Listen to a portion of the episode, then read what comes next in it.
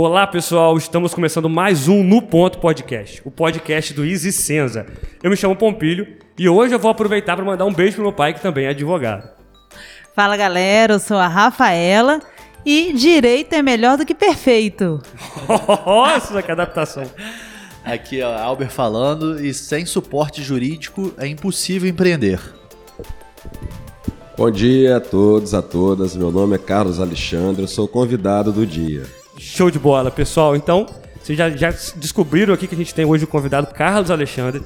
Carlos é coordenador do curso de Direito de Licença, tem uma vasta história para contar para vocês de trajetória, de profissão, curiosidades. A gente vai explorar tudo aqui hoje. E Carlos, a gente começa da seguinte forma, cara. Para quem não te conhece, eu sei que você é um cara muito bem relacionado, então muita gente te conhece, né? Mas para quem ainda não te conhece, sumariza assim, se apresenta muito rápido pra gente, cara. Então, meu nome, como eu disse, Carlos Alexandre de Azevedo Campos. Tenho a honra e alegria de ser atualmente o coordenador do curso de Direito do Easy Senza. Sou também o professor de Direito Constitucional do curso de Direito do Easy Senza. Sou também professor concursado, professor adjunto de Direito Financeiro e Tributário na UERJ, nos cursos de graduação, mestrado e doutorado. Tenho meu mestrado e doutorado em Direito Público pela UERJ. Já fui assessor de ministro supremo durante três anos. É, atuo como advogado desde 1997, na verdade, desde dezembro de 96, na área é, tributária. Então, tem essas duas paixões, que é a advocacia e o magistério, que eu divido com, com igual paixão, com igual dedicação, né? E já estou com 11 livros publicados, estou com, com, com, dois engatilhados para esse ano, mesmo com todas as dificuldades da, da Covid, da pandemia. A gente está procurando produzir e é isso aí. Então é isso, pessoal. Muito obrigado pela presença de todo mundo. Já passamos o roteiro todo aqui. Não, muito bom, muito bom. Então é exatamente isso que a gente vai explorar, cara. É, é entender o meio do caminho, como é que você chegou a cada uma dessas realizações e o que, que você tem feito hoje é, na cidade, por aí vai. Então vamos começar, como a gente sempre começa assim também é legal, é, essa história é muito vasta, já reconhecida de sucesso, mas como é que como que foi o início disso tudo assim? Eu sei que você tem uma história da engenharia. Você seria um ótimo engenheiro. Então conta, conta isso pra gente, cara. Como é que foi essa questão da engenharia e por que direito? Como é que você começou nessa área? Vamos lá. Eu acho que eu tenho uma boa contribuição em termos de história para vocês entenderem que tudo é possível. É, meu pai era engenheiro e muito bem sucedido na Telerge, começou né, é, trocando fio na Telerge e acabou como o cara que implantou a telefonia celular em Campos. Era responsável da ponte Rio-Niterói até o Espírito Santo pela telefonia celular em Campos. O, até, até a época já era Telerge celular, enviou ele para Washington, ele ficou três, quatro meses em Washington, especializou. A primeira ligação que foi feita de celular nessa cidade foi minha mãe do Cantando do Líbano para casa da minha avó. Uau. Meu pai deu essa honra para ela. Legal. Então é fácil perceber que o sonho dele era que eu fosse engenheiro, né? E por isso me tirou de uma carreira brilhante de estudante aqui do Auxiliador. Eu era um baita aluno do, do, do antigo ginásio e me colocou para fazer federal. Legal. E lá eu fechava tudo que era curto, queimava os aparelhos, eu era péssimo em eletrotécnica, insistia com ele que isso não era vida para mim mas ele queria que eu fizesse engenharia. E eu, como tinha muita certeza que não queria fazer engenharia, fraudei a minha própria prova dois anos seguidos. Que isso? Zerei de proposta a prova de química. Sério? Zerei de proposta a prova de química no primeiro vestibular para a UF, porque ele não me dava alternativa, né? Ele queria. Você tinha que criar eu alternativa. Tinha que né? criar, né? né? Pra ver se ele enxergava, porque eu era muito novo. Eu tinha 16 anos quando eu fiz o primeiro vestibular. Eu estava bem precoce. E no segundo vestibular, com 17 anos, eu larguei a prova. Assim que deu o ponto certinho, a metade, né, para você poder largar, eu larguei com menos da metade feita. Perdi dois anos seguidos para a UF, para a FRJ. Ele, pô, mas você é tão bom aluno que você está perdendo. Porque eu não quero, não foi feito para mim.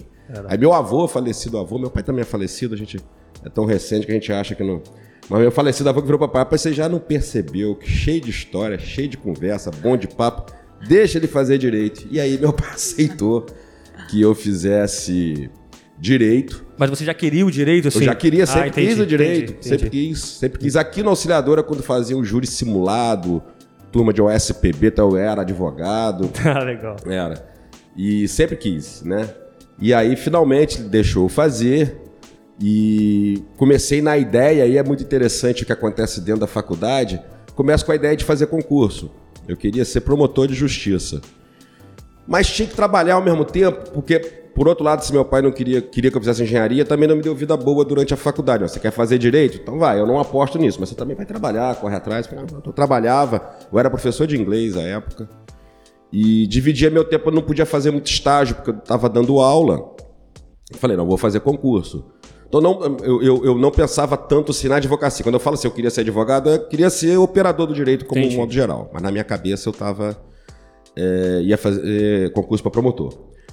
Quando me dá no último ano da faculdade, no primeiro, terminando o primeiro semestre do último ano, me dá uma, um desespero. Porra, mas eu vou fazer concurso e se eu não passar, eu acho que eu tenho que fazer um belo estágio para poder me credenciar num bom escritório de advocacia.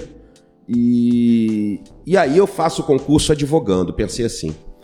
E aí eu pedi demissão do inglês sem ter nenhum estágio à vista. Cheguei lá no diretório da faculdade, a, a presidente do diretório era minha prima. Falei, olha só, tem algum estágio em vista aí, Isabela? Ela, tem um aqui aberto de tributário que ninguém quer, ninguém gosta de tributário. Eu falei, pô, nem eu gosto de tributário, odiei tributário na faculdade, mas tô precisando, é o que eu quero. Não dá mais essa vaga pra ninguém, não. E aí, com a perspectiva de fazer algo que eu não gostava, mas só para ter o estágio, eu fui. O pessoal gostou de mim, o advogado me contratou. E na minha primeira semana de estágio, no segundo semestre, já, foi- já era segundo semestre, no segundo semestre do último ano, na primeira semana de estágio, eu me apaixonei por tributário e falei que eu nunca mais ia fazer outra coisa na vida. Rápido, hein? Em uma semana eu desisti de ser promotor. Percebi que o tributário dialogava com o constitucional, que era a matéria que eu mais gostava, que dialogava muito com o processo, que era a segunda matéria que eu mais gostava. E de repente o tributário passou a ser a matéria que eu mais gostava. E aí foi muito interessante que eu fui contratado para estagiário para receber à época 200 reais por mês, que era bastante coisa, porque o escritório era grande, vindo do Rio, eram dois salários mínimos à época, e a média é se pagar um salário. E aí, quando eu fui completar o primeiro mês de estágio, o cara gostou tanto de mim que falou assim: Eu nunca recebi 200 reais, ele me pagou 400. No segundo mês, ele me Legal. pagou 600. Com quatro meses de estágio, ele demitiu o advogado. Aí já estamos em dezembro. Demitiu o advogado. Contratou um advogado só para assinar e eu passei a ser o formulador das peças do escritório que eu estava trabalhando, faltando ainda um ano para terminar. Eu nem colado grau tinha. De tanto que ele gostou, e eu acho que ele gostou porque eu realmente me encontrei no tributário, me entreguei e comecei com quatro meses de estágio sem estar formado a fazer petições melhores que o advogado. Legal. E aí ele enxergou isso, me contratou antes de me formar a peso de ouro, 1.500 reais na época. Nós estamos falando de um ano que eu me recordo bem, eu sempre pro- procuro é, lembrar disso. O salário mínimo na época era 105 reais.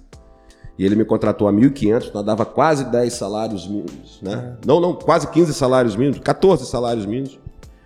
Né? E, e 1.500 reais por mês como funcionário e um percentual sobre teses que eu, que eu viesse a criar. Entendi. Isso em campos ainda, né? Isso em campos. Entendi. E aí, antes de, de eu pegar a carteira, vieram modificações legislativas e eu comecei a criar tese para, em cima dessas leis. E ele, pô, que maneiro, tal, tal, tal, tal. Começamos a ganhar dinheiro com isso. Ele abriu um escritório em Vitória. E foi aí que eu fui para Vitória, né? O que eu ia perguntar? Não, eu gostei muito do, do que você falou assim, pô, aí eu me entreguei.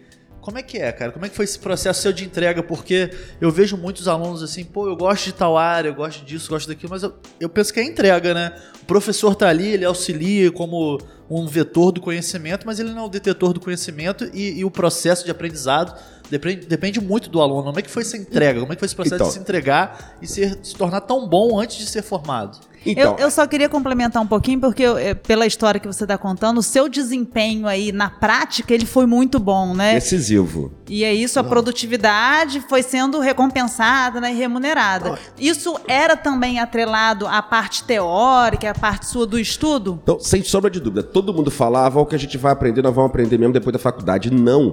O conhecimento que eu tinha de processo civil e constitucional adquiridos na faculdade foram fundamentais para eu compreender melhor os processos. E aí vem aquela história, qual foi a entrega? É, é uma entrega que, assim, eu devo dizer que não é o melhor a fazer, tem que buscar o meio termo. Mas eu comecei, eu trabalhava o dia inteiro, eu- meu horário era de tarde, eu passei de manhã e de tarde, né? Para ter mais tempo com os processos. Eles tinham um volume de processos formidável. E aí não só eu começava a ler os livros da biblioteca, eles tinham livros que eu não tinha, como os processos em si. O que os advogados escreviam, o que os procuradores respondiam, o que os juízes decidiam. E aí eu comecei a me ver numa situação que 50% do meu aprendizado estava, estavam nos livros e os outros 50% estavam nesses processos.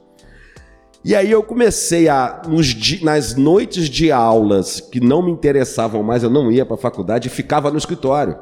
Às vezes o dono do escritório saía da sala dele 8 e meia, 9 horas, ia apagar as luzes, apagava, eu gritava, eu estava aqui ainda. Ele me olhava, você está fazendo o que aqui? Estou estudando o processo. Ele, não, mas eu tenho que fechar. É, eu ainda não posso deixar a chave com você. Eu falei, posso levar o processo para casa? Ele, pode. O processo que eu falo é cópias, né? Se fosse, fosse o processo mesmo, não deixaria levar. E voltava depois e sabia tudo do processo. E aí ele me mandou, ele tinha alguns processos no Rio, ele me mandou dar uma geral nos processos no Rio. E aí vários processos que estavam parados, dependendo de alguma medida, eu, eu, eu, passei uma semana no Rio, eu, eu, descia na sala da OAB, fazia uma petição rapidamente, eu podia assinar como estagiário, adiantava o processo, voltava. Em vez de voltar com o andamento do processo, eu voltava com a sentença. Eu falei, você tá brincando comigo? Como é que você conseguiu isso? Eu falei, não, porque o processo está parado não sei quanto tempo, já tem outros casos assim, peticionei o juiz, o juiz usou um Ctrl-C, Ctrl-V lá e deu a sentença. E eu tomei ciência na hora, porque foi favorável, já trouxe. Isso foi graças a eu estar tá conhecendo os processos, e aí eu ter uma boa base de processo civil, de constitucional, para poder aplicar nesses processos. Então a entrega foi assim, eu mostrei para o meu chefe, né, que eu estava ali para dominar, para aprender e para fazer. E isso levou, levou a, porra, com, antes de acabar o ano, a me levar a categoria de advogado, salário de 1.500, como eu falei, pagando 300 reais na época, lembro dos números, para um advogado só assinar o que eu fazia.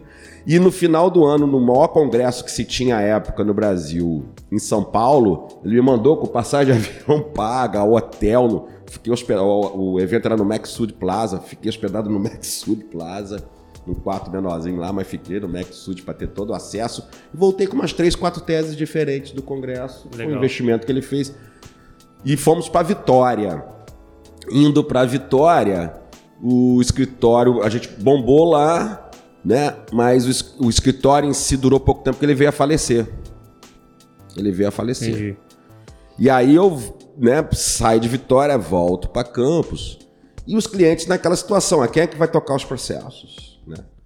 E aí eu comecei, eu sem carteira ainda comecei, mas já começando a carreira de advogado, já estava formado tal, pronto para pegar a carteira, eu comecei já com um hall de clientes que estavam precisando de mim. Ah, legal. Aí o que, que eu fiz? Não vou cobrar nada de vocês para tocar esses processos, porque vocês já pagaram o que tinham que pagar. Então vocês não precisam me pagar nada, embora eu esteja num novo contrato. Seria normal eu cobrar. Mas eu quero de vocês a fidelidade, vocês pelo menos escutarem as novas teses que eu tenho. E ainda que essas teses sejam uma poupança, que você não vai usufruir agora, eu também não vai me pagar nada, mas lá no futuro, vamos, vamos fazer. E aí quase todos toparam. Eu comecei com um hall de clientes que só foi crescendo, crescendo, crescendo. E aí com, com dois anos, é muito interessante, dois, três anos de advocacia, lá para 2000, eu fui chamado para uma sociedade em Vitória.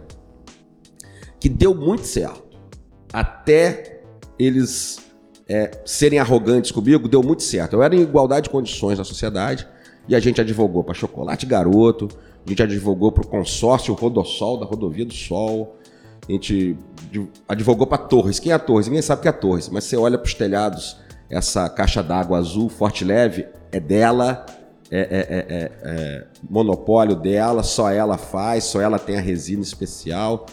E, e outras grandes empresas, né? é, que a gente teve à época. E aí o escritório cresceu muito. Aí com dois anos e meio de escritório, lá para 2002, os meus sócios vieram para mim e falaram assim: você vai ter que escolher Campos ou, ou Vitória. Não dá mais para você ficar dividido, porque eu ficava dois dias aqui, três lá, às vezes três aqui, dois lá. Não dá mais, você escolhe. E assim, na cabeça deles era muito fácil a minha escolha, né? Porque eu tava ganhando em Vitória oito vezes que eu ganhava em Campos. Já estava decidido, teoricamente. Aí eu virei e falei assim: olha, eu aprendi na vida que quem muito abaixa a cabeça parece um rabo. Vocês não vão ditar onde eu vou viver, onde eu vou morar. Eu quero continuar como, tô, como estou. E a gente não quer. Mas eles, tavam, eles não queriam perder, mas eles estavam acreditando que eu. Eu virei e falei: ah, por que, que eu não posso ter esse sucesso aqui em Campos? Se eu estou me especializando cada vez mais, se eu é, não me dedicar exclusivamente a Campos. E eu já, tava, já tinha alguns clientes e aí, a época, eu falei, não, vou também mudar um pouco. Em vez de ser só contencioso, tratar de processo, vou passar a ser consultor, oferecer às empresas consultoria. E aí eu tive a imensa ajuda que eu agradeço de coração ao Dr. Ebert Sidney Neves, que é presidente do Grupo Índio, Hospital Dr. B, do Plano de Saúde, que apostou num rapaz que tinha na época 27 anos, 28 anos, e aceitou que eu fosse o advogado fixo da área tributária, pagando por mês. O que ele me garantiu pagar por mês, fixo, independente do processo, cobriu o que eu estava perdendo em boa parte em Vitória. Legal, Falei, legal. Vou ficar só em Campos, vou voltar para Campos. E aí surgiu a oportunidade da aula. Falei, ó, já que eu vou voltar a Campos, agora eu vou pegar meu currículo, já tinha pós-graduação, vou pegar meu currículo para poder dar aula. E por conta da minha. Já, isso já estava com 5 para 6 anos de advocacia.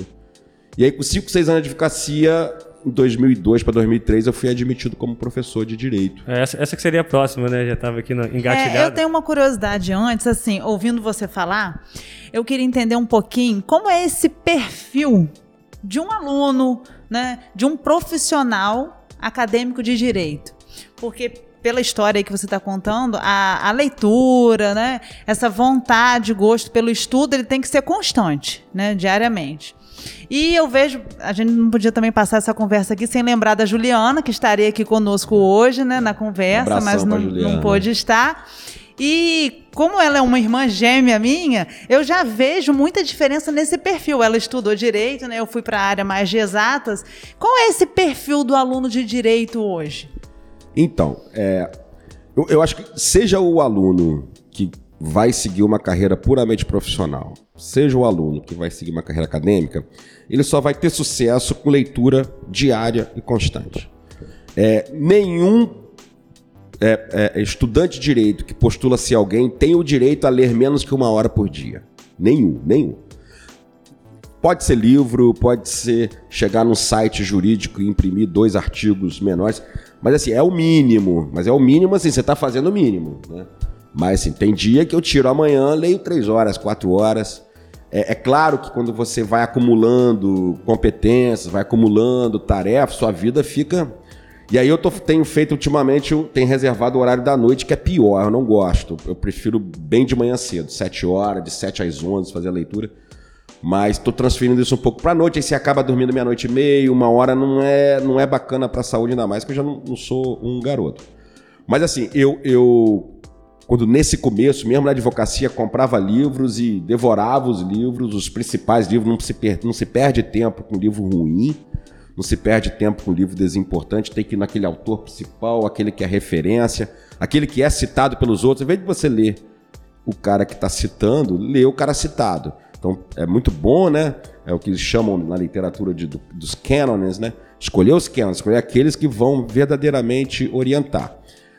E isso é importante tanto para o profissional quanto para o acadêmico. Agora, o que eles vão fazer com esse material, com esse conhecimento, é que vai diferenciar né, a perspectiva mais prática. Claro que assim, eu sou prático e sou acadêmico ao mesmo tempo. Então dá para você tem que misturar os dois. Mas aí você começar a fazer cursos de como, como redigir petições.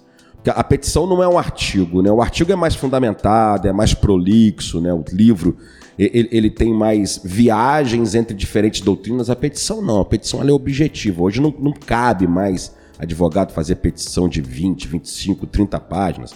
Se você puder colocar tudo em cinco páginas, faça isso, por favor. Até porque, né? Ser conciso, ser resumido é uma virtude, não é um defeito. Está longe de ser um defeito. A gente sempre fala isso, né? Não, menos é mais, isso não tem dúvida alguma. Na doutrina, na academia também, mas não em termos de profundidade de pesquisa, em termos de como você explica cada ponto da pesquisa. Né? Tem gente que pega um ponto de pesquisa, escreve 30, 40 páginas, perde o fôlego para escrever sobre, sobre o segundo ponto, segunda pergunta de pesquisa, fica um trabalho assimétrico, né? A simetria é relevante. Então você pode trabalhar com 5, 6, 8, 10 perguntas de pesquisa, 10 pontos de pesquisa, mas tratar cada um deles com que é suficiente, necessário e suficiente e não ir é, muito longe. Então, assim, acho que o, o perfil do aluno é o perfil de um leitor, de um leitor voraz, de, de, de uma pessoa curiosa. E hoje, com a internet, a gente tem acesso às informações mais resumidas em artigos de, de, de páginas eletrônicas, mas sem esquecer os, os bons livros. E aí ter o foco ajudado pelo professor de como eu vou canalizar, como eu vou direcionar esse conhecimento. Se eu quero ser um cara concurseiro, esse conhecimento você vai canalizar da seguinte forma: foco em compreender as decisões do Supremo, do STJ, os informativos, que é isso que cai na prova. Ah, o meu foco é advogar. Então, foco é pegar esse conhecimento e trabalhar teorias da argumentação. Como eu, numa petição, numa audiência, eu vou argumentar os meus pontos para ser vencedor. Direito é, acima de tudo, argumentativo. Existe o direito escrito, existe o direito decidido, mas entre os dois tem o direito argumentativo, né? Direito Legal. argumentação. Vou propor, sabe que vou propor um, um shift, uma, uma pausa aqui na, na questão da carreira e a gente entrar, eu acho muito interessante nessa questão do concurso. Eu acho que é, ainda é eu acho, o, o, grande direcionador dos alunos a escolher a carreira do direito o concurso, acredito eu. Né? Então, assim, explica pra gente por que, que é, é tão atrativo assim, é, esse caminho é tão atrativo, e se o aluno não se encaixar por exemplo, ah, eu não me encaixo, então eu estou no ensino médio aqui, eu não me encaixo, eu não me vejo fazendo concurso.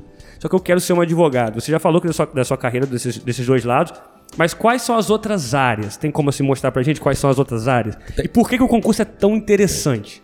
Olha, eu acho, pode parecer mercantilista que eu vou dizer, mas é, é na verdade não é mercantilismo puro, é, é sinceridade. Eu acho que o primeiro atrativo é a segurança da remuneração.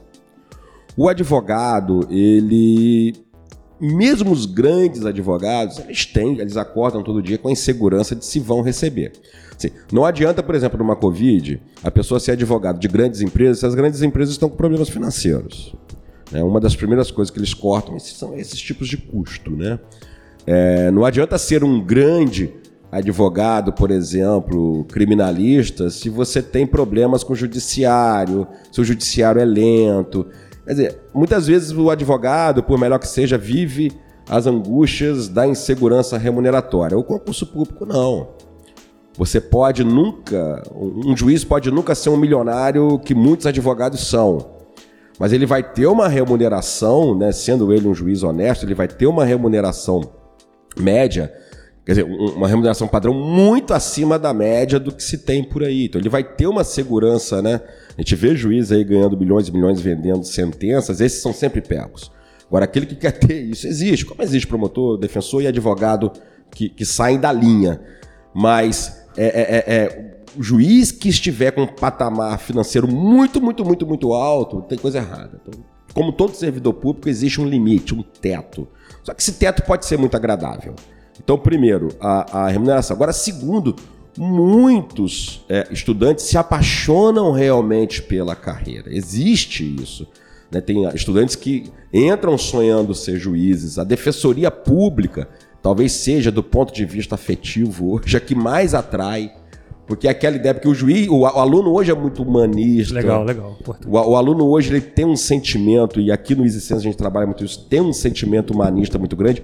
E o defensor público é aquele né, que está ali para defender o, o, fraco e o oprimido, ou seja, aquele que não tem por conta própria acesso à justiça e por não ter acesso à justiça normalmente é um vulnerável, é, um, é, é uma minoria, e a defensoria pública atua. Mas há aqueles também, e, e, e tem que bater palmas, que, que vem na promotoria aquela ideia de fazer justiça, de zelar pela coisa pública, de zelar pela ordem jurídica, né, de ter partido sim, ser, ser, uma parte interessada sim, mas interessada no cumprimento da lei, né? É, independentemente de quem estiver do outro lado, se é um poderoso, se é um fraco, o que interessa é a ordem jurídica cumprida. Carreira de delegado hoje puxa demais, tem um status diferenciado. A polícia hoje tem uma estética diferente, uma perspectiva diferente. Você não vê hoje delegado como aquele, aqueles delegados de seriados antigos, de novelas antigas, né? Você vê um, um, um delegado que é, tem um perfil ético melhor, ter um perfil estético melhor, também é uma carreira atrativa que remunera muito bem. Procuradores, de um modo geral, procurador da República hoje tem uma carreira que é remunerada melhor do que de juiz federal. Do que juiz federal. Tem pouca gente que sabe disso, mas hoje ser procurador da República é financeiramente mais atrativo que ser é, juiz federal. Procuradores de estado, de município. Veja, por exemplo, o procurador de município. Município de Campos remunera muito bem, ainda permite que você advogue. Procurador do Estado do Rio de Janeiro também, já o procurador de São Paulo é proibido a advocacia. Então, assim, é, eu acho que o primeiro ponto, o primeiro atrativo é a segurança. Não é o dinheiro por dinheiro, é a segurança da vida, né? A gente Entendi. tem isso, né? É, é, em vez de eu, de eu arriscar se eu serei um bom advogado ou não e serei, assim, bem remunerado, que são até coisas diferentes, mas é, às vezes, muitas vezes conectados, prefere a segurança da remuneração fixa, mensal. E tem também, além disso, paixões pela carreira. Agora, como passar em concurso? Aí aquela história de leitura mínima de uma hora muda. A leitura mínima é de 6, 7, 8 horas, de 6 a 8 horas, né? Pelo menos, para ir além, né? É, eu vejo, por exemplo, o exemplo do meu irmão que decidiu passar em concurso, foi morar na praia. Tá lá, ele e minha mãe na praia e só faz uma coisa: estudar, acorda, estuda, almoça, volta, estuda e, e, e por aí vai.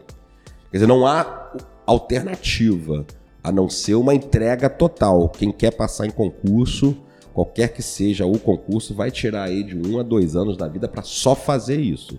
Estudar para concurso. Né? Legal, muito bom.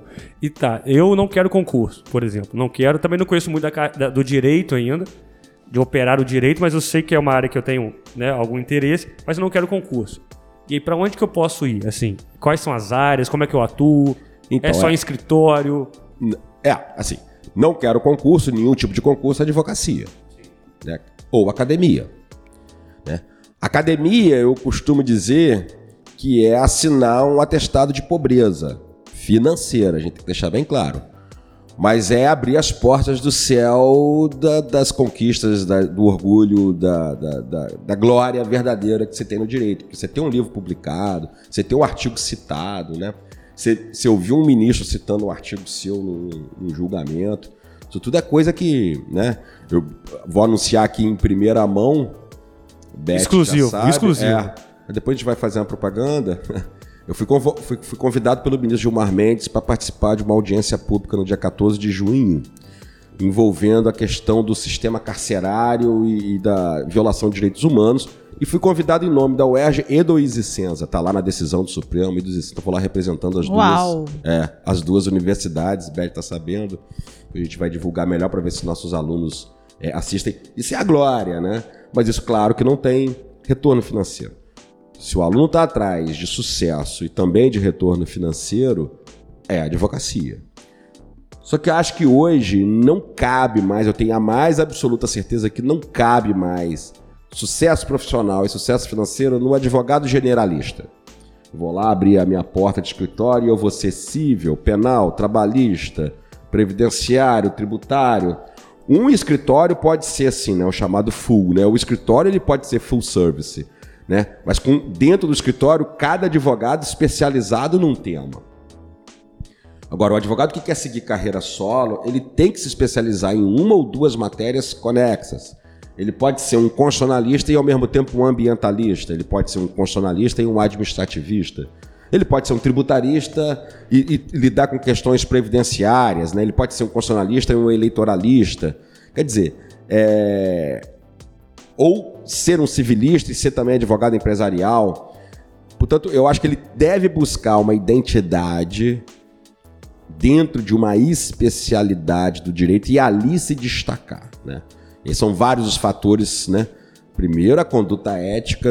Também não existe mais espaço para. Eu, eu, eu, eu cheguei a conviver no começo de carreira, nos anos 90, com muitos advogados que eram manifestamente, é, digamos, desonestos, eram manifestamente. não tinham ética nenhuma e eles eram bem queridos. A coisa mudou de tal maneira que esses advogados perderam espaço e vem perdendo cada vez mais. Exi- Existe o sentimento de compliance, o sentimento das, pelas empresas de, de, de, de, de vender uma imagem que passa por, a- por quem te representa. Você não tenha dúvida nenhuma, uma empresa que entra numa audiência trabalhista por um advogado reconhecidamente desonesto, o juiz já sentenciou. Hoje tem essa percepção. Então, primeiro, a questão da conduta ética tem que ser muito observada, muito valorizada. Ética tanto com o colega, com outro colega, com o processo em si, com o juiz e com o seu cliente. É, acima de tudo, falando a verdade que, te- que tenha que ser dita, doe a quem doer. Depois, realmente, o comprometimento. Mas o comprometimento de que tipo? Já não é aquele que fica 8, 10 horas estudando o livro, tese jurídica. É aquele que foca na sua tese Né? Aquele que foca na sua especialização e dentro da sua especialização aquela tese. Eu vou viver o momento hoje desse processo. Então você vai viver uma semana, duas semanas, três semanas, um mês que sejam daquele processo, daquela tese. Eu vou ser o melhor naquela tese especificamente, até você exaurir aquela tese e, como direito e argumento, convencer a todos de que aquela tese é a correta. E aí depois você parte para outra. Não, não, agora vou viver outra tese, né? Então o advogado para ter sucesso ele tem que ter esse foco, delimitar muito esse, esse, essa entrega em cima daquilo que o teu cliente especificamente precisa nesse momento. Eu hoje, por exemplo, estou com duas teses que eu estou me acabando de ler para poder chegar e falar e fazer exatamente sem erro aquilo que, que, que deve ser, né? E terceiro, eu, eu acho que também, como eu falei assim, se ele quiser voo solo, mas assim, não, não aconselho. Hoje, sociedade é fundamental. Hoje, você associar-se, somar esforços, você tenha um escritório com duas, três áreas, não precisam ser muitas também, né? Duas, três áreas, mas que você tenha ali em volta ali, três craques, quatro craques, cinco craques dentro de três especialidades, dividindo é, é, é, conhecimento, dividindo, discutindo, né? Se reunindo para discutir. Hoje a gente faz muito isso em WhatsApp, né? É, é, no meu escritório nós somos civil e tributário, mas também empresarial, um pouco de administrativo, mas todos no mesmo grupo a gente discute processo, a gente discute recurso. Então esse tipo de associação é relevante demais para é, é o sucesso. Eu, por exemplo, o meu caso, é, é outra coisa interessante, eu, eu dava aula, eu era advogado sozinho na minha área tributária. E eu dava aula e falei, pô, tá na hora de eu formar equipe. E aí os meus três sócios hoje, um nunca foi meu aluno, mas é meu primo. Os outros dois foram meus alunos, que eu coloquei para estagiários. Depois passaram para para advogados contratados. Mas no máximo em três, quatro anos eu peguei grande parte da, do percentual do meu escritório e dei como sociedade. Eu, eu saí de 100 para 40%. Peguei de 60 e dividi por 3, 20. E falei assim, tô dando demais? Não, eu tinha 100%, digamos, de um bolo de 100 gramas. Hoje eu tenho 40% de um bolo de 10 quilos. Com, com, bom, com boa cobertura de chocolate, com granulado, quer dizer... Eles se ocupam, tem, tem processos que são resolvidos que eu encontro na rua e me agradecem, eu nem sei nem precisaram discutir comigo, nem precisaram questionar comigo, né? Eles têm essa autonomia, tanto do ponto de vista profissional quanto intelectual. Quanto intelectual, isso é importante. Até porque eu cobro leitura deles, eu cobro que eles estudem e estão o tempo inteiro discutindo, se aperfeiçoando, né? Isso é extremamente relevante. Então, é, é, esse tipo de associação. E por que, que eu fiz também? Por que, que eu fiz isso? Eu fui, ao mesmo tempo, eu acreditava que daria certo, mas também fui estratégico. Porque assim, para eu ter equipe, eu comecei a ensinar. Foram os primeiros que eu comecei a ensinar. Pulo do gato. Ficavam até tarde comigo, meia-noite, uma hora no escritório, na época, novo, a gente ficava até tarde. Falei, pô, mas também não adianta nada ensinar para ir para outro escritório ou para ir para trabalhar sozinho. Então, né? legal, eu tenho que dar um retorno para eles para segurar.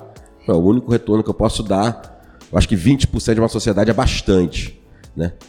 Se a gente conseguir. Capacitar alçar... e depois reter, né? Isso. Senão, não, não, não tô preparando para os outros, né? E aí realmente deu tão certo, porque você pode parecer mentira, mas é, eu hoje nós temos dois tipos de sociedade. Nós temos uma sociedade dentro da outra. A gente tem no meu escritório uma sociedade firme, né, a chamada Bicudo Bolelli Campos, que é a área civil e, e, e tributária.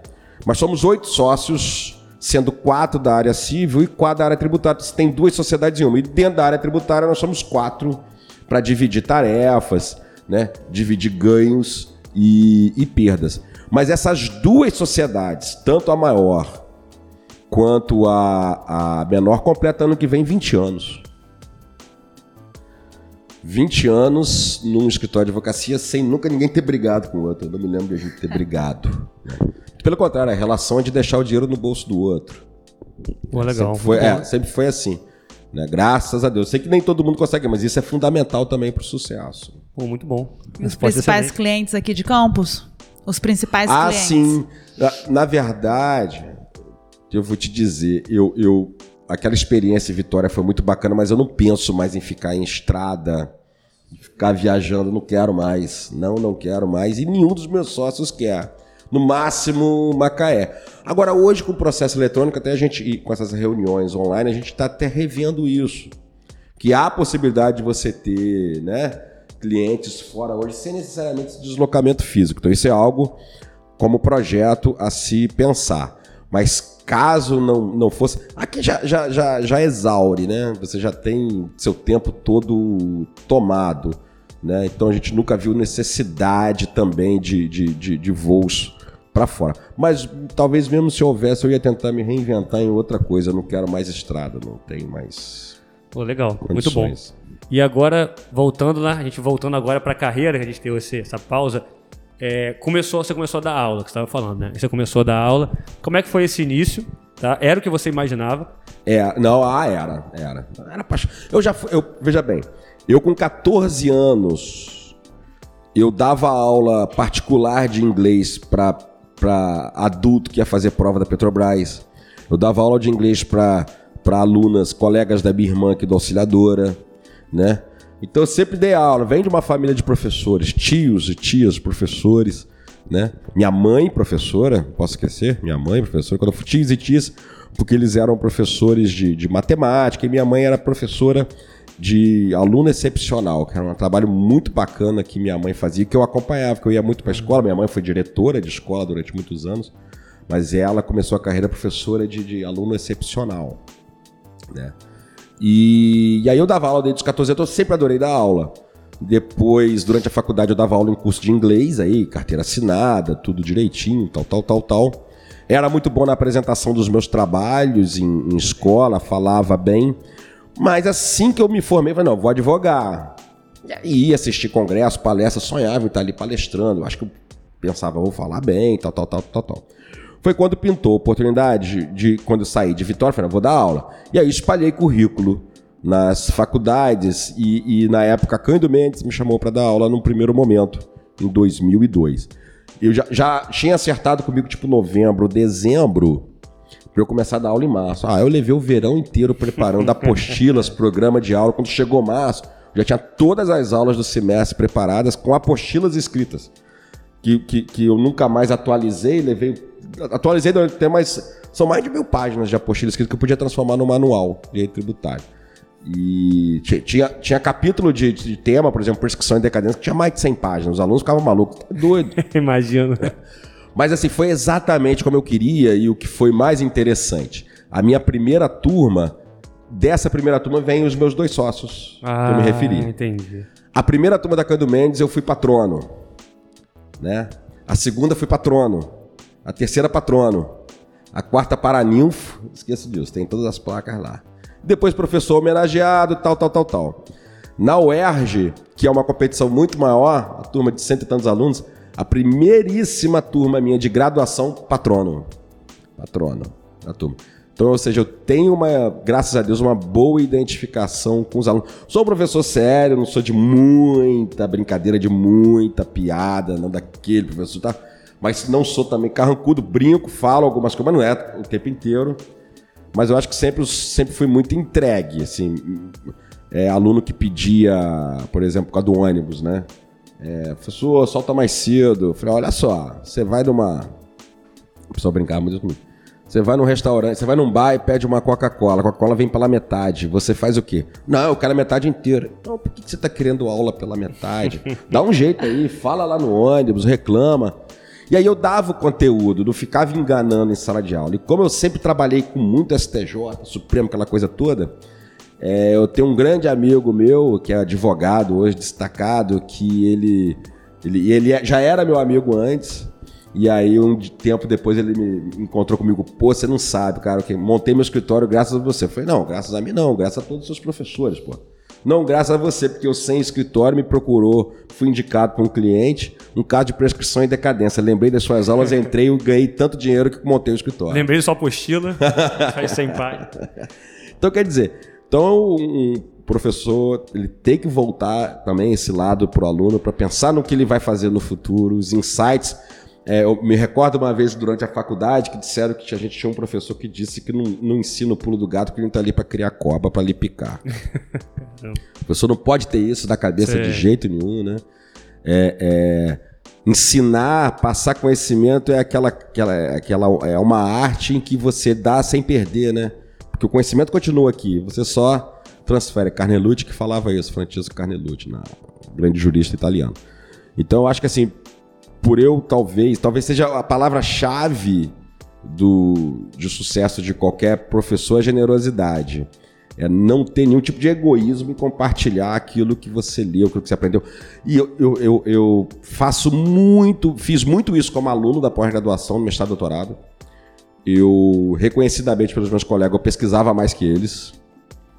É, talvez porque eu estivesse até mais entregue do que eles. Mas o que eu pesquisava eu compartilhava com eles. Tanto que eu, eu separava, eu sabia a dissertação de cada um. Na minha pesquisa eu encontrava o texto que não tinha nada a ver comigo. Eu separava e passava para eles. E aí passei, continuei fazendo isso como professor. Então eu tenho muito aluno no mestrado, no doutorado, que não são meu orient- meus orientandos, são meus alunos, mas eu não estou orientando. Mas estou na pesquisa, ele discutiu isso em sala de aula, eu pego, faço um download, mando para o WhatsApp e ele retorna. Caramba, resolveu meu capítulo 3. Falei, beleza, para isso aí que a gente, que, que a gente tá. Legal. E, como é que e como é que surgiu a, a UERJ nesse, nesse meio do caminho? Ah, outra história fantástica. Você tem, uma, você tem uma, uma, uma identidade grande, né, logicamente, com a UERJ, tanto do ponto de vista de mestrado quanto né, da, da- do ato né, de ensinar. Como é que surgiu isso na sua vida? Como é que. A- Vou pra lá por quê? A história da UERJ é fantástica, né? Assim, eu, quando eu era aluno de Direito, né, na, na antiga Faculdade de Direito de Campos, a Faculdade de Direito de Campos era, era na época, uma das boas faculdades particulares do, do Estado, mas a UERJ era um Olimpo. Você, nós éramos mortais e existiam os deuses da UERJ, né? Professores, ministros de STJ, Supremo, desembargadores e os grandes autores. Preciso dizer muito, a época eu era aluno, a graduação tinha aula com Barbosa Moreira, com Ricardo Lobo Torres, assim, expoentes em, em Luiz Roberto Barroso, expoentes em todas as áreas. Era o Olimpo. E em 2001 a UERJ criou o programa de pós-graduação no, no- no- no estilo que se tem hoje, de mestrado, doutorado, com diferentes linhas. E aí eu dando aula na Cândido Mendes, tinha um portfólio do concurso para mestrado e doutorado da UERJ na mesa. E eu sempre sonhei em fazer mestrado doutorado, mas, eu, mas como não havia mestrado doutorado bom em campus, eu tinha que ir para o Rio. Então nós estamos falando de eu ficar dois a três dias no Rio fazendo mestrado doutorado. Eu só poderia fazer isso depois que eu tivesse uma estabilidade financeira e o escritório respondendo responder sem mim. Mas o que, que eu fiz? Eu peguei aquele portfólio, coloquei na minha estante, na parte da minha estante, em cima do meu computador, mestrado doutorado na UERJ, 2003. E todo dia eu olhava para aquele portfólio e dizia: um dia eu vou fazer mestrado e doutorado na UERJ. Isso é, isso é verdade, isso não é invenção de moda. Aquele, aquele portfólio começou até a desbotar e eu tava ali. Foi quando eu, em 2006, ano de nascimento da minha filha, eu quito meu apartamento. E os meninos tinham sido é, é, é, elevados à categoria de sócio. Né? Falei, pronto, agora eu posso. Abri o site da, da UERJ para ver sobre o concurso. É, já estava aberto o edital há muito tempo. Faltava pouquíssimo tempo, tipo, faltava assim, 20 dias para a prova. E tendo que ler uns oito livros lá pro coisa. Falei, ah, vou fazer. Que se dane. Tô muito atrás dos outros, mas vou ficar esses 15 dias, 20 dias aqui só lendo isso. E peguei e fiz isso, né? E aí, quando veio o resultado, passei para entrevista. Quando fui olhar, eram oito vagas, ou dão 11 vagas. Quando eu fui olhar, tava lá em 15º, 16º, num total de 21. É, vou tentar arrebentar na entrevista para ver se eu entro. Mas, muito sincero, muito verdadeiro, o Barroso, a, a banca era Barroso, Lobo Torres e um professor chamado Paulo Galvão, que era menos Barroso, conhecido. muito- ministro? Ministro, ministro Barroso. Foi meu professor, foi prefácio do meu livro, a gente saía para jantar. Antes de ser ministro, a gente tomava é, é, Guaravita com pastel de forno no oitavo andar. Tinha tudo isso lá na UERJ, né? É, o Joaquim Barbosa era professor à época, o Fux. E aí eu fui fazer entrevista, o Barroso virou, tô vendo seu currículo aqui, você dá aula na, Cândido, na Estácio, você vai largar as faculdades? E assim, não, não achava que era necess, fosse necessário, eu ia ficar de Não, não, eu vou continuar morando em Campos e vem de ônibus. Ele, tá bom. Aí ele virou para mim assim, normalmente os alunos aqui, quando priori, priorizam o mestrado, só fazem isso. Acabou. Bem, conclusão, não entrei, mas passei para. Fomos eleitos. é, Eu fui eleito vice-presidente da OAB aqui e falei assim: vou adiar um pouco esse projeto. Mas aí eu levei 2007, 2008 só lendo os caras. Só li os caras. Tudo. né? Se eles lançassem uma nota no jornal, eu lia. E aí fui fazer de novo em 2009. Fiquei 2007, 2009, coisa. E aí eu já, os caras iam publicar, os, os bambambãs da UERJ, eles iam publicar. Eu, pelo título eu sabia o que ele falava no texto. Legal. que eu falava. E aí, quando fiz a, a prova, depois de todos os resultados da prova em 2009, eu estava em segundo lugar, 0,01 atrás do primeiro. Falei, meu irmão, agora na entrevista ninguém vai me cortar. Só que dessa vez eu vou diferente da entrevista. Aí na entrevista tava lá, Barroso, o Ricardo Lobo Torres e o Daniel Sarmento, que fez a nossa aula magna aqui de abertura do curso, que foi meu orientador e meu amigo particular hoje, tá fácil entre os cinco maiores constitucionalistas desse país. E aí o Barroso virou para mim, tô lembrado de você. O professor Lobo Torres, a gente tinha palestrado junto, o Lobo Torres desse intervalo pela OAB. Lembro de você também, você é de Campos. Eu falei, sou. Barroso, e dessa vez? Ministro, ah, ministro, professor, já até estou vendo um apartamento do Flamengo para alugar. Ele, ah, aprendeu? Eu falei, aprendi. Mas isso é verdade? Meu sonho hoje é morar no Rio e visitar a família final de semana em Campos. Eles deram risada. Aí o Lobo Torres olha, com essa nota aqui você pode ficar tranquilo. Aí o Daniel mais sério, mas eu quero saber sobre o seu projeto de pesquisa. Meu projeto de pesquisa é esse. Aí eles começaram a discutir meu projeto de pesquisa, que virou né, o meu primeiro livro. Beleza. Em linhas gerais, o que era o projeto de pesquisa? Desculpa. Dimensões do ativismo judicial do STF. Eu ia abordar esse que tanto falam hoje do ativismo judicial, mas lá em 2009 a 2010. Foi assim, meio no comecíssimo do, do debate, né? E o Barroso escreveu meu prefácio, falou demais do ativismo comigo, aí virou ministro e disse que não tem mais ativismo. Eu brinco com ele. Foi, ministro, onde é que foi parar o ativismo? Ganhou outro nome. então, então tá bom. Mas eu, eu aí fiz isso tudo, a entrevista, e, e aí o resultado ia sair sábado de manhã. Resultado definitivo em dezembro, perto do Natal. Eu peguei o carro fui para Gargaú vou receber o resultado em Gargaú. Que eu vou realizar o sonho da minha vida e vou estar lá. Aí fiquei com o notebook ligado, esperando. Saiu. Quando saiu, tava lá meu nome. Aí eu peguei saí correndo pra praia. Aí lembrei daquela cena do, do de Forrest Gump, o capitão, quando faz a- as pazes com, com, com, com Deus, né? Ele Começa a nadar com os braços. Fiz exatamente isso. Oh, vou fazer mestrado na UER. Comecei a de- nadar, né? Aí dali mandei recado pra todo mundo: ó, vocês têm duas horas pra chegar, que eu já comprei cinco caixas de cerveja, Comemorou 10 quilos de picanha, que o dia hoje não tem fim. Ah, e aí comemorei. E aí, assim, o que aconteceu comigo na UERJ, como muita gente diz lá, assim, acontece de 100 em 100 anos. Eu comecei o mestrado em 2010, mas foi tudo, eu digo assim, 80% sorte. Eu comecei o mestrado em 2010. Realmente me destaquei muito no mestrado, porque foi uma entrega muito grande. Os professores realmente enxergavam isso. Eu defendi a dissertação no prazo legal, agosto de 2012 eu fiz a defesa. O professor Barroso ia ser da banca, ele estava na França, ele se descobriu com um câncer na garganta, que ficou muito famoso na época, que atrapalhou uma das indicações dele para o Supremo. Ele se curou de forma fantástica, né? mas ele não pôde participar da minha banca. Na minha banca foi a Gisele Citadini, que é uma professora muito antiga da PUC, e a professora Jane Reis, que, que deu a aula magna do, Sim, do sim, semestre sim. recentemente. E as duas falaram que foi a melhor dissertação da vida delas à época. Falaram. E aí eu fui muito indiscreto, porque a Gisele Citadino é uma professora muito experiente, que eu tô querendo dizer que a Gisele Citadino já está lá para os seus 60. E aí ela disse isso, eu virei para ela, de toda a sua vida? Aí fez uma cara feia para mim. Não, me perdoa, professor. É porque a senhora é um, um paradigma, né? Mas aí eu terminei em agosto de 2012, já, faz, já tendo entregue projeto de doutorado no concurso doutorado. E aí, em novembro, eu sou aprovado no doutorado. Então, eu termino em 2012 o mestrado, começo em 2013 o doutorado. Doutorado esse que eu não pude cursar como eu gostaria, que aí eu começo, eu tenho uma semana de aula no doutorado na UERJ e sou chamado para o Supremo, pela UERJ.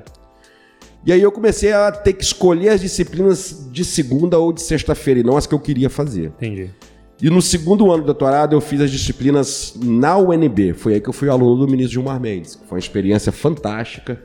Que... Mas você tinha que fazer menos créditos também agora no doutorado. Né? Mas muito menos. Não, o, o, mestrado. É, o doutorado, na verdade, a, a impressão. É, as pessoas têm a impressão errada. O doutorado é a morte. A morte é o mestrado. É verdade, concordo, morte é o mestrado. Concordo mesmo. Doutorado é em casa pesquisando, lendo, estudando, escrevendo. Agora, o mestrado que é né, de trabalho, de, de você entrar em depressão se você não se cuidar. Eu tive uma colega que fez da minha turma de mestrado que entrou em depressão foi dançar balé. Largou o mestrado e, foi, e voltou a dançar balé para poder melhorar. Mas aí eu estou terminando o segundo ano de doutorado, abre o concurso para professor de tributário. E o meu do, mestrado e doutorado era em constitucional. E aí pessoas de dentro da faculdade falaram: olha, aqui o concurso é republicano. É republicano, não tem erro. Mas que a linha de tributário precisa de um professor que dialogue tributário e constitucional. Então, o que você puder fazer para participar desse concurso, eu falei, cara, mas eu tenho que estar tá pelo menos com a com a defesa de doutorado agendada e na hora da posse já ter defendido. Eu nem comecei a escrever porque são quatro anos de doutorado, eu tava no Supremo. Sim. Ele, se vira, pô. E aí eu consegui dois meses de férias com o ministro Marco Aurélio. Em dezembro, ele, eu pedi as férias a começar, porque o edital saiu em dezembro do concurso. A começar em janeiro, pedi dois meses, eu, peguei uma férias que eu tinha direito e antecipei mais uma, o que fez com que eu tive que ficar mais um ano lá do tempo que eu queria. Mas peguei dois meses, fui para Gargaú, me isolei lá. No seu bunker. Hã? Lá no seu bunker, no em Gargaú. Bunker. Escrevi uma tese de doutorado em um mês e 25 dias, exatamente. Mas era daquele tipo assim, ficava oito horas escrevendo, levantava agachado, né? Porque tanta retenção de líquido, a perna acabada, engordei uns, mais uns 10 quilos, sei lá, nesses dias, 8 quilos. É, só fiz isso. E não tive, mas não tive tempo para estudar para o concurso, que era logo depois. Só que assim, esse tipo de concurso é o concurso da sua vida, é a prova da sua vida, né? Porque é tudo aquilo que você estudou a vida inteira, Entendi. então é a prova da sua vida. E aí, numa semana de março que estava marcado, eu fiz o concurso. Segunda, terça e quarta, né? Prova escrita, prova oral e de títulos. Em que a prova escrita é 12 concorrentes eu tirei 9,5 na prova escrita, a nota mais alta. O segundo colocado tirou 8.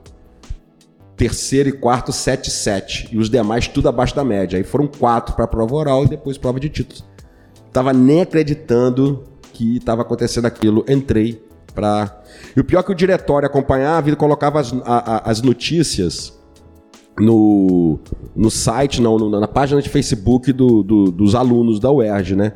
E muitos dos meus amigos de mestrado, assessores do ministro no Supremo, têm essa página porque são ex-alunos da UERJ. Aí ficavam comentando, me zoando, brincando comigo. No fim das contas, eu fui aprovado no concurso na quarta e defendi a tese na sexta. Fiquei que no Rio para defender a tese semana, na sexta. Hein? Que semana, hein? Semana. A minha banca de, do, do doutorado foi o Barroso, dessa vez o Barroso, o ministro Aires Brito, o Eduardo Mendonça e o, o Rodrigo Brandão, que tinha sido meu professor na, na UERJ, hoje é meu amigo, meu colega, é, quase da minha idade, mas ele também já estava desde cedo na UERJ, e o Daniel Sarmento.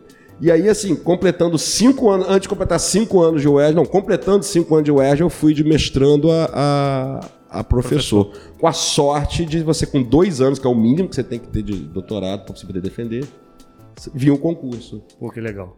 Que legal, muito bacana. Muito é. bacana. Eu acho que agora a gente pode entrar num assunto né, que já foi falado muitas vezes, o Supremo, e a gente tem uma grande curiosidade. Como é que foi esse convite para você ir trabalhar no Supremo, né? Uhum. É, os bastidores, alguma curiosidade, porque eu acho que uhum. qualquer ouvinte deve ter uma curiosidade muito grande para entender aí esses bastidores. Nossa, tem muita, muita história. Não, o convite foi o seguinte: é, a época que eu estava fazendo o mestrado, é, tinha ido o ministro Luiz Fux para o Supremo. Né? E aí, obviamente, ele priorizou os alunos da UERJ para assessores, os alunos de pós-graduação, mestrado, doutorado da UERJ. E o ministro Marco Aurélio, a filha dele, ele é carioca, o ministro Marco Aurélio, e a filha dele estava fazendo e estudou comigo mestrado. Ela, tinha uma, ela, ela entrou um ano antes de mim, mas fez matérias comigo. E ela adorou o ambiente da UERJ, os professores, ela foi orientada pelo, pelo, pelo professor Daniel Sarmento. E aí ela começou a indicar ao, ao ministro alunos da UERJ. Então já tinha dois alunos da UERJ no, no ministro Marco Aurélio, do Rio, alunos do Rio. E o Fux tinha levado o gabinete quase inteiro dele da, da UERJ. E aí, dentro da UERJ, dentro do ministro Fux, dois grandes amigos meus, amigos meus de frequentar casa, de vir para campus aqui, ficar aqui. Aí começaram a brincar comigo. Eu falei, rapaz, vem pra, rapaz, pra mim, eu não tenho chance de ir, gente. Com a advocacia que eu tenho aqui, não existe chance. E aí, em 2013, março de 2013, me liga o Daniel Sarmento, meu orientador. Né? Carlos, tô ligando para você apenas por uma questão de, assim, de aliviar minha consciência para eu não deixar de perguntar para você, mas eu sei que a resposta vai ser não. Pintou uma vaga de assessor do ministro Marco Aurélio no Supremo e a filha dele me pediu uma indicação. Você conheceu a filha dele? Conheci, estudou comigo na sua turma. Eu falei, exatamente. Ela pediu uma indicação. Meu primeiro nome é você, mas eu tô ligando para superar você para poder passar para outro, porque eu sei que você não vai. Isso foi numa sexta-feira.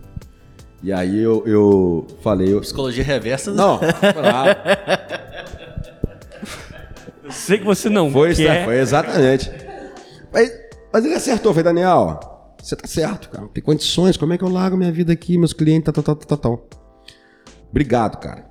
Rapaz, mas cadê que você dorme? Cadê que você dorme? Não consegui dormir direito. No outro dia acordei e liguei pro Daniel. Daniel, esquece o que eu te respondi. Vamos fazer o seguinte: me dá o final de semana para pensar. E aí na segunda-feira eu te ligo e você não pode passar de segunda porque eu tenho que indicar. Eu falei, beleza, mas me dá até a segunda-feira. E aí eu comecei a conversar com, a, com, a, né, com minha ex-esposa, na época eu era casado, né, com minha ex-esposa, comecei a, aí conversei com meus sócios e conversei com meus principais clientes. Diz o seguinte, ó, estou indo, aí todos, beleza, uma experiência de seis meses, tranquilo, fiquei três anos. Experiência de seis meses.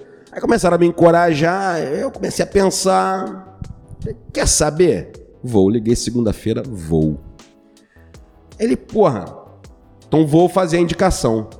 Ao mesmo tempo, eu ligo pro meu melhor amigo que tava lá, no gabinete do Fux. Cara, você não vai acreditar, fiz isso. Ele, você tá de sacanagem? Falei, tô não, cara, vou. Rapaz, tem duas semanas. O assessor que você vai substituir, que é o Fonte, que já deu palestra pra gente aqui, que se tornou meu grande amigo.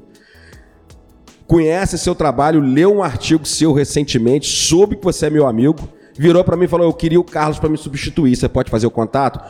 Falei, e aí, Franzão? Ele, eu disse para ele: esquece, o Carlos advoga lá, não vai querer isso nunca. Falei, meu irmão, te dei autorização para você responder por mim? Pô, mas eu tinha certeza que você não queria. Rapaz, você tem certeza de quê, cara? Você tá maluco? Vai lá e fala para ele que eu que vou pegar a vaga dele. Ele falou, porra, tô falando agora. Aí ligou pra ele, falou, explicou. Aí a indicação veio dos dois. Veio do Daniel e veio do, de quem eu estava substituindo, né? Bem, aí cheguei lá na quinta-feira com essa dupla indicação, cheguei lá em Brasília, fui conhecer o ministro lá no salão. O ministro, olha, eu vou fazer entrevista com você, já vou te dar as boas-vindas boas pela indicação. Você vem quando de vez? Não, ministro, então daqui a duas semanas eu tô aqui, me dá uma semana para preparar minha vida. E aí cheguei lá e fiz a seguinte malandragem. Eu tenho que. A primeira impressão é que fica. Então, o que, que eu vou fazer? Eu vou, como advogado, eu vou fuçar aqui dois, três processos, temas que eu conheço muito, que eu trabalho só com isso, e vou mandar um trabalho preparado para ele. E foi o que eu fiz. Encontrei três lá que eu conhecia já há mais de 15 anos. O Supremo tem isso, né? Fica lá com a matéria que você conhece há 15, 20 anos para julgar. Preparei a, a, minuta de voto, de como seria, mandei uma cartinha para ele na primeira semana minha. Preparei um, né? Peguei três, mas vou mandar um logo. Mandei e tal, passou pela revisão, foi para ele. E aí na semana seguinte volta. Ele, ele recebia, lia e volta com bilhete. E aí voltou com parabéns, elogios efusivos. E aí quem passa isso pra você é a menina da revisão ortográfica. Ela virou, vou falar no seu, no seu ouvido, eu tô aqui há 20 anos. Ele nunca mandou um bilhete na primeira semana pra ninguém. Nossa. Nunca mandou um bilhete. Foi, ah, eu pensei, malandragem, que eu peguei aquilo que era, porra, café da manhã, almoço e janta. Não manda esse podcast pra ele não, hein, por favor. não, não. Não manda, é Não, psicologia depois- reversa. Não manda não. Não, depois ele percebeu. Não doutor, manda pra ninguém isso que a gente tá... doutor Carlos, eu sou advogado na área tributária? Foi menino, eu sou advogo há, há- há uns bons anos. Logo vi, tem uma mente de contribuinte. Eu falei, ah, é, ministro.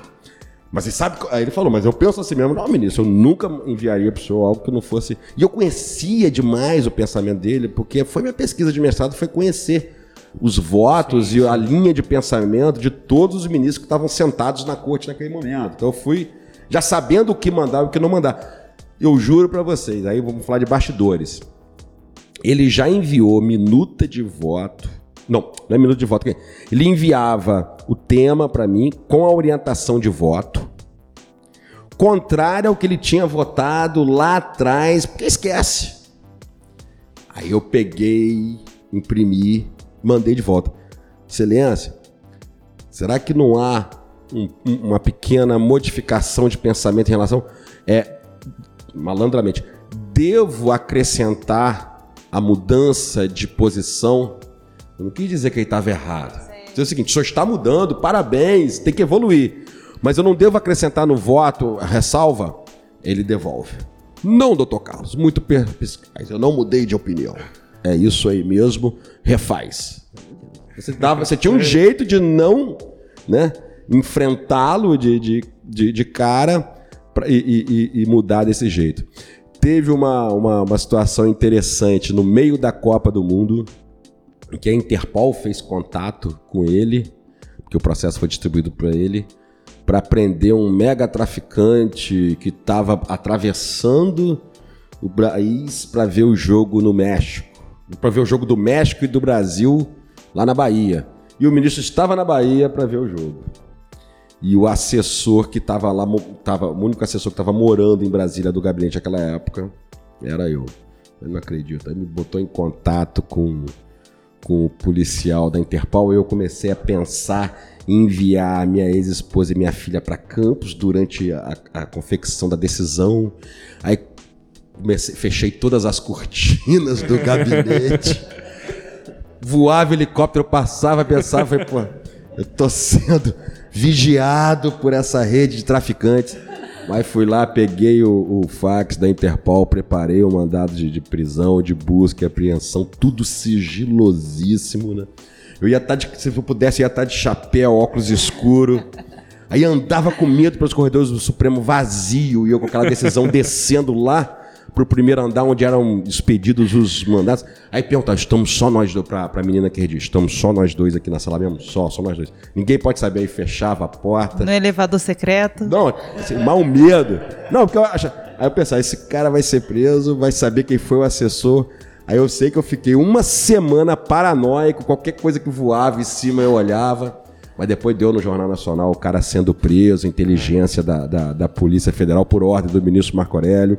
E o Marco Aurélio ligou, mandou mensagem pra mim de noite. E aí, já sabe se o pássaro está na gaiola?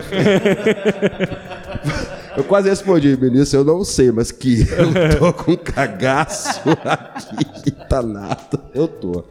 Entendeu? ah, não, era, bom. era muito interessante. A, a, a vida lá no Supremo, você, você compartilhar a, a, a intimidade. Né? Aí você tinha momentos em que você. As festas, as festas de posse, né? Roda de ministro que você entrava assim com dois, três contando piada, né? Simulando julgamentos e brigas entre, entre, entre eles. Eles têm a vida social também, né? Não é só aquela coisa. Formar Ali, formalismo, é. né? Mas é muito interessante. E, e- e o- e o mais interessante de tudo, é, e acho que um dia os alunos do Isicenza vão fazer isso, eu vou programar isso, é você conhecer o plenário do Supremo. Você olha na televisão assim, ele é imenso, mas é impressionante como ele é pequeno, acanhado. Entendi. E e parece que feito para intimidar o advogado que vai na tribuna, porque você está realmente numa distância de pouquíssimos metros, aquela coisa toda, então ele é muito menor do que você pensa. entendeu? Mas depois ele se tornou né, é, é, lugar comum para mim em três anos, né? Foram várias as vezes que eu tinha que descer do gabinete para falar com o ministro em pleno julgamento. Aí você bota a capinha, chega do lado dele, fica discutindo. Aí você tá ali a, a dois, três metros do julgamento acontecendo, os ministros continuam a falar e você tá ali discutindo.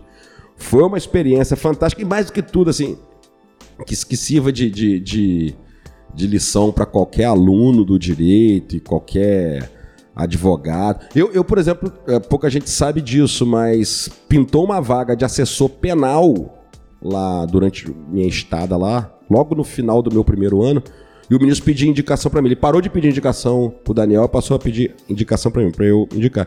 E eu indiquei um ex-aluno meu que se tornou delegado no, no, no, Rio, um delegado de sucesso, Robertinho, se ele escutar, ex-aluno daqui, ex-aluno daqui. Não envia para ele, você pode. É, ex-aluno daqui e deu palestra pra gente aqui. Ah, legal. E foi ele o segundo campista aí para lá por indicação minha. Depois indiquei um assessor eleitoral aqui de Campos, que, que ficou lá, depois ficou no Fux, o, o Rafael Najimi. E aí essa campistada começando a, a, a, a, invadir o, o Supremo. Mas assim, é, é, é, é que sirva de lição, quer dizer, é, é dá para chegar lá, dá para chegar lá, né, dá para alcançar esses lugares. Agora tem que realmente se entregar, tem que estudar demais, tem que, que, que ter algum tipo de destaque também na área acadêmica. É, mas é. Muito bom. É, é, a trajetória, é a vida. A gente está chegando aqui pro final, mas tem uma pauta interessante, a nossa última aqui, que é o seguinte. E aí, mais um pouquinho à frente, você é convidado né, para coordenar né, o curso de Direito aqui do Isicenza. E aí a Rafaela já falou né, da Juliana, que atualmente coordena de forma adjunta né, com você. E como que você... É, foi, foi uma experiência nova para você, porque até então você não tinha sido, né, não tinha sido coordenador, né? Então assim, como que você traduziu toda essa experiência, essa bagagem numa estruturação de fato de um curso de graduação. Que eu acho que é, assim, agora é minha hora, né? Assim, de que, que, que eu acho que, que, eu acho mais legal que eu já vi até hoje de experiência e como que eu traduzo, traduzo isso numa grade, escolha de professor, o que, que eu penso de diferencial, por que que agora é minha, como, como é a minha oportunidade, o que, que eu vou fazer de diferente aqui para que pô, esse aluno se identifique também e venha. Então, como é que foi esse bastidor e como que vocês estão pensando até hoje, né, esse, esse curso aqui no Easy? Não, a sua colocação é, é, é perfeita, porque a construção da grade é verdadeiramente, digamos, a projeção dessa, dessa, dessas experiências todas. A primeira coisa que, que, é uma coisa que eu nunca falei isso no, no mas a primeira coisa que eu pensei depois que eu aceitei o convite de Beth foi dizer o seguinte: agora eu posso sossegar meu facho. Pode parecer estranho que eu tô querendo dizer, mas é o seguinte, mas eu ainda vi algum pensamento na minha cabeça, será que eu fiz certo em largar Brasília? Porque eu larguei Brasília, por exemplo, passei para o UERJ, estava incompatível Brasília-Rio. Mas, mas assim, estava incompatível Brasília-Rio porque ainda tinha campus. Mas e se só existisse em Brasília-Rio? É mais fácil eu ir de Brasília para o Rio do Rio para Brasília do que de Campos para o Rio, por causa dos horários de voo. Né? Por mais que o voo dure duas horas. Será que eu fiz o certo? Tinha tanta tanta, tanto convite. Ah, cara, mas isso importaria fechar o escritório aqui, mano. Será que não era o caso de você deixar o escritório e realmente ficar lá? Né? Sim, essas dúvidas passavam. Outra coisa, não é Brasília, mas por que não Rio? Não tá na hora de você ficar lá três, quatro dias da semana no Rio, né? O ERG e escritório de advocacia lá, porque tinha convite também. E só vinha aqui um dia por semana e deixar, os, deixar todo mundo tocar, você ficar mais lá, né? O, que mais você pode buscar? Foi quando veio o convite do licença. Foi não. Tá aí um projeto, verdadeiramente projeto, numa instituição que dá estrutura para o que você desenhado, pro que, que te dá segurança do que vai realizar.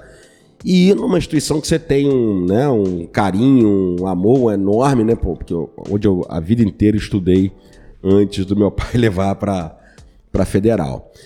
E aí realmente a grade ela foi pensada considerando todos esses, esses eventos pelo, pelo qual eu passei. Aquele desejo do aluno de, de fazer um concurso, isso é importante, isso existe. Então você tem que ter uma grade que vai ajudar esse aluno.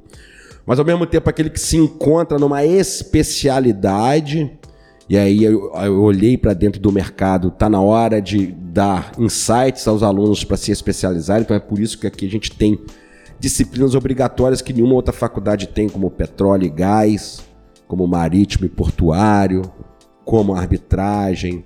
Agora nós vamos entrar com direito digital, direito previdenciário especificamente. É, direito eleitoral é estudado muitas vezes em constitucional. Nós temos direito eleitoral especificamente como, como matéria é, destacada, obrigatória, né? que é um mercado é, é, fantástico. E outras disciplinas que o aluno pode pegar, ter o material do professor ali, e assim, é essa que eu vou seguir, vou me especializar, e a partir dali ele, ele, ele, ele crescer. É, e por outro lado, a, a questão acadêmica está muito forte, tem uma equipe muito boa produzindo academia. É, as pessoas ficariam impressionadas, mas nós já estamos com quatro ou cinco alunos, alunas, que publicaram artigos em revistas especializadas, mas para aí, nós não chegamos, nós chegamos agora ao quinto período. Ao quinto período. Nós estamos falando de aluno que publicou estando no segundo período. Eu fui publicar o meu primeiro artigo em alguma coisa quando eu já tinha pelo menos 10 anos de formado. Eu sou coordenador, professor deles, disse para eles: o meu primeiro artigo eu publiquei em 2006. Eu colei grau em 97. Vocês publicaram artigo no segundo período. Tem aluno publicando. Então, assim, tem uma forte tendência de pesquisa, né? É, acho que que os professores e os coordenadores têm algo a influenciar nisso. Esses dias um aluno mandou um WhatsApp para mim falando assim: estou é, é esse, teve uma advogada indicada para um, um colega meu, estou desconfiado da qualidade dela. Eu falei, ah, mas por quê? Ah, porque eu, ele falou para mim, eu boto, professor, o seu nome no, no Google, sai até a hora que você toma café. Dela não apareceu nada. Quer dizer, então, assim, nós temos hoje uma seleção de coordenadores, junto com a Juliana, e de professores que tem uma, uma, uma, uma, visibilidade bacana e, que, e essa visibilidade inspira esses alunos. Né? Então, a, a, o perfil do professor, que depois de, de montar a grade, ainda esqueci de um detalhe. Nós é, inovamos na grade colocando disciplina, duas disciplinas, uma no nono, no décimo, que ensina o aluno a como pegar aqueles acordos de 100, 120 páginas de Supremo e STJ, extrair dali o que, que o tribunal verdadeiramente decidiu, que é o chamado a, a, a, aprendendo a trabalhar com precedentes, que é hoje o grande lance na advocacia e em concurso. É descobrir naquele emaranhado de teses, de doutrinas, o que é o precedente. O precedente o que, que é? É a razão de decidir que levou àquela conclusão, que é isso que verdadeiramente é, interessa. Ah, lei tal é inconstitucional. Tudo bem, todo mundo sabe. Agora, por que, que ela é inconstitucional? Quais são os fundamentos jurídicos, os elementos de fato que levaram a essa inconstitucionalidade? Se você percebe, consegue apreender isso, compreender e fixar, você vai usar isso em todos os outros casos subsequentes e as suas chances de vitória aumentam, sei lá, 500%. E faculdade nenhuma ensina isso. Né? Faculdade nenhuma ensina isso. Então isso é como se fosse uma um, um, uma, digamos... Como se fosse o pulo do gato, né? Um pulo do gato. é isso. É, assim, é a estratégia da vitória. Perfeito. É o pulo do gato, é a estratégia da vitória. E, e eu ia falar... Ah, tá. Então isso é a perspectiva da, da, da grade e a perspectiva do professor. É, o meu critério de escolha de professores, assim, eu sei que eu tenho muito colega, muito amigo antigo da advocacia que dá aula que, que eles podem estar um pouco chateados comigo que eu não tenho chamado eles, que eles têm se oferecido, eu não tenho é, dado muita, muita, muito espaço. Mas o primeiro critério é o mestrado e doutorado e estar publicando. Esse é o primeiro critério. O segundo critério, a gente vive um mundo muito polarizado, né? com, com uma, ideologias muito fortes. Então eu tenho procurado professores que não têm expressado essa ideologia de forma muito acentuada, radical, digamos assim, é, salvo se for uma perspectiva humanística própria do Easy Senza. Então, por exemplo, é, professores que defendem arduamente direitos humanos, eu tem a minha preferência, sim, porque é a perspectiva humanística da instituição. Eu não vou trazer para cá professores que, por exemplo, recusam o princípio republicano, entendem que a democracia está sujeita a, a, a, a, digamos, a limites autoritários. Não é essa a perspectiva inclusiva, não é essa a perspectiva igualitária, não é essa a perspectiva humanitária da instituição. Mas, por outro lado, não estou trazendo nenhum ativista. Não estou trazendo ninguém que venha atrair críticas de professor, de, de, desculpa, de pais de alunos ou de alunos. Eu estou trazendo pessoas que têm convicções fortes, alinhadas com a visão humanística da instituição, mas que ao mesmo tempo não venha a atrair, é, é, é, digamos, é, conflitos políticos sociais. O terceiro critério é, eu também tenho buscado juventude. Sabe, eu tenho, eu tenho privilegiado muito aquele professor que acabou a instituição, que até advoga, mas foi lá procurar o seu mestrado em outra cidade, ou aqui na, na, na, na, nossa cidade, que está indo para o seu doutorado, que, que, que, tem, que demonstra é, prazer, alegria em orientar os alunos nos seus trabalhos de conclusão de curso. Tem professores que estão engajados verdadeiramente no, no, no ensino. E por fim, obviamente, professores que eu enxergo que vão, é, digamos, construir pontes entre, entre os, nós mesmos, professores, vão agregar e não, não vão criar problemas de, de, relacionamento que eu já vivi em todas as instituições, né? Eu já, eu já dei aula em instituição que tinham professores que não se falavam na sala de professores e quase vinham as vias de fato. Isso não vai acontecer nunca. Nunca. E a gente tem um grupo bastante homogêneo, bastante bacana, bastante amigo, né? E que está só crescendo. Está só crescendo, é, principalmente crescendo em qualidade, que eu acho que eles estão aprendendo muito com Easy Senza. Nós colocamos na grade, estamos tendo boa participação de professores é, seminários de pesquisa que são promovidos pelos alunos. Isso é uma coisa interessante que a gente tem que conversar muito sobre isso. Eu, eu nos, em muitos congressos que eu fui organizados por universidades públicas, quem me pegava no aeroporto, quem me servia o café, quem me mandava o e-mail do convite, quem, quem me direcionava aonde palestrar, quem me levava de volta para o aeroporto, eram os alunos. Organizado 100% pelos alunos. Então a gente colocou isso na grade. Nós temos pelo menos dois seminários de pesquisa durante o curso que são organizados exclusivamente pelos alunos. Quando eu falo de seminário de pesquisa, eu falando de seminário de congresso. Sim, sim. Verdadeiramente, né? Um já está saindo, tem até uma reunião hoje com a professora responsável. Um já está saindo para o primeiro semestre, para o próximo semestre, né? É... E no último ano, no último período de cada turma, eles, eles vão ter que realizar um congresso de nível regional. Então, isso faz parte do engajamento, de chamar o, o, o aluno para dentro da universidade, né? De, de, Tá bem bacana, tá, tá. Legal, muito bom. Chegamos muito no final, bom, né? Muito bom. Chegamos no final, acho que a gente poderia ficar muito mais tempo aqui conversando. A gente sempre deixa um pouquinho para o segundo convite. Uma segunda ah, vez. A, a hora entendeu? que quiser. A gente sempre deixa um pouquinho para atualizar. Foi excelente. Não, cara, pra gente foi, foi muito bom. Eu acho que qualquer pessoa, né, vai, vai gostar, independente do, dos interesses, vai gostar de escutar essa conversa aqui que a gente teve hoje. Albert Neto, considerações finais. Então, eu abri falando. Fazer um rito aqui, considerações finais. eu ia falar que sem as. Sem, eu falei no início, né, que sem suporte jurídico você não empreende. Eu tinha mil perguntas sobre direito e startup e Direito, direito de propriedade digital. industrial, registro de marca, internacionalização de marca, um monte de coisa. Nem foi, porque já foi legal pra caramba, né? Então já deixa sua agenda aí pra gente já marcar o segundo encontro aí. Não, vamos, vamos pensar esse direito digital juntos. Ótimo. Tá? Vamos pensar esse direito digital junto, que assim, é imprescindível. Tô pensando em colocar lá para a porta de saída, oitavo, nono período, bem definido, né? Que a gente está na construção de grade. Não há como se pensar hoje direito sem inteligência artificial. Isso, perfeito. Né, e por aí vai. Legal. Muito Considerações bom. finais, Rafaela. Não, também só tenho a agradecer e uma perguntinha. Sua filha vai ter que fazer direito? Quer fazer direito. Minha filha, não sei se eu tenho tempo mais rapidamente. Você fala com ela assim, filho, não faça direito. não, é, é, ela fica, por incrível que pareça, ela fica dividida entre duas coisas que são muito opostas, direito e medicina. Mas minha filha, quando tinha quatro anos, ela era doida para aquela menina do, do carrossel, né? Não sei se é, acho que é Violeta, né?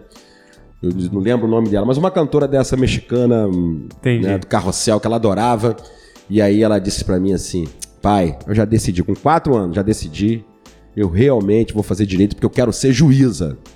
Olha. É um pouco legal, minha filha. O papai fica muito feliz com isso. Mas por que, que você quer ser juíza? Ora, porque eu quero mandar no mundo e trazer a Violeta pra cantar só pra mim. eu, aí eu brinquei com ela. Você tem bem noção, exata noção do que é um ser um juiz hoje em dia. Muito bom, muito bom. Valeu. Foi um papo Valeu. muito bacana. Isso aí, Obrigado. Carlos, brigadão, cara, pela Eu que agradeço. atenção. Tô à disposição. Sau- saudações ao Alvinegras aqui, Saudações. aproveitando. Mandar um beijo pra Juliana também, que estaria aqui. Beijo. Beijo, Juliana. Pessoal, é isso. Muito obrigado a todo mundo que escutou a gente. Até o próximo do Ponto Podcast. Valeu! Valeu. Um abraço.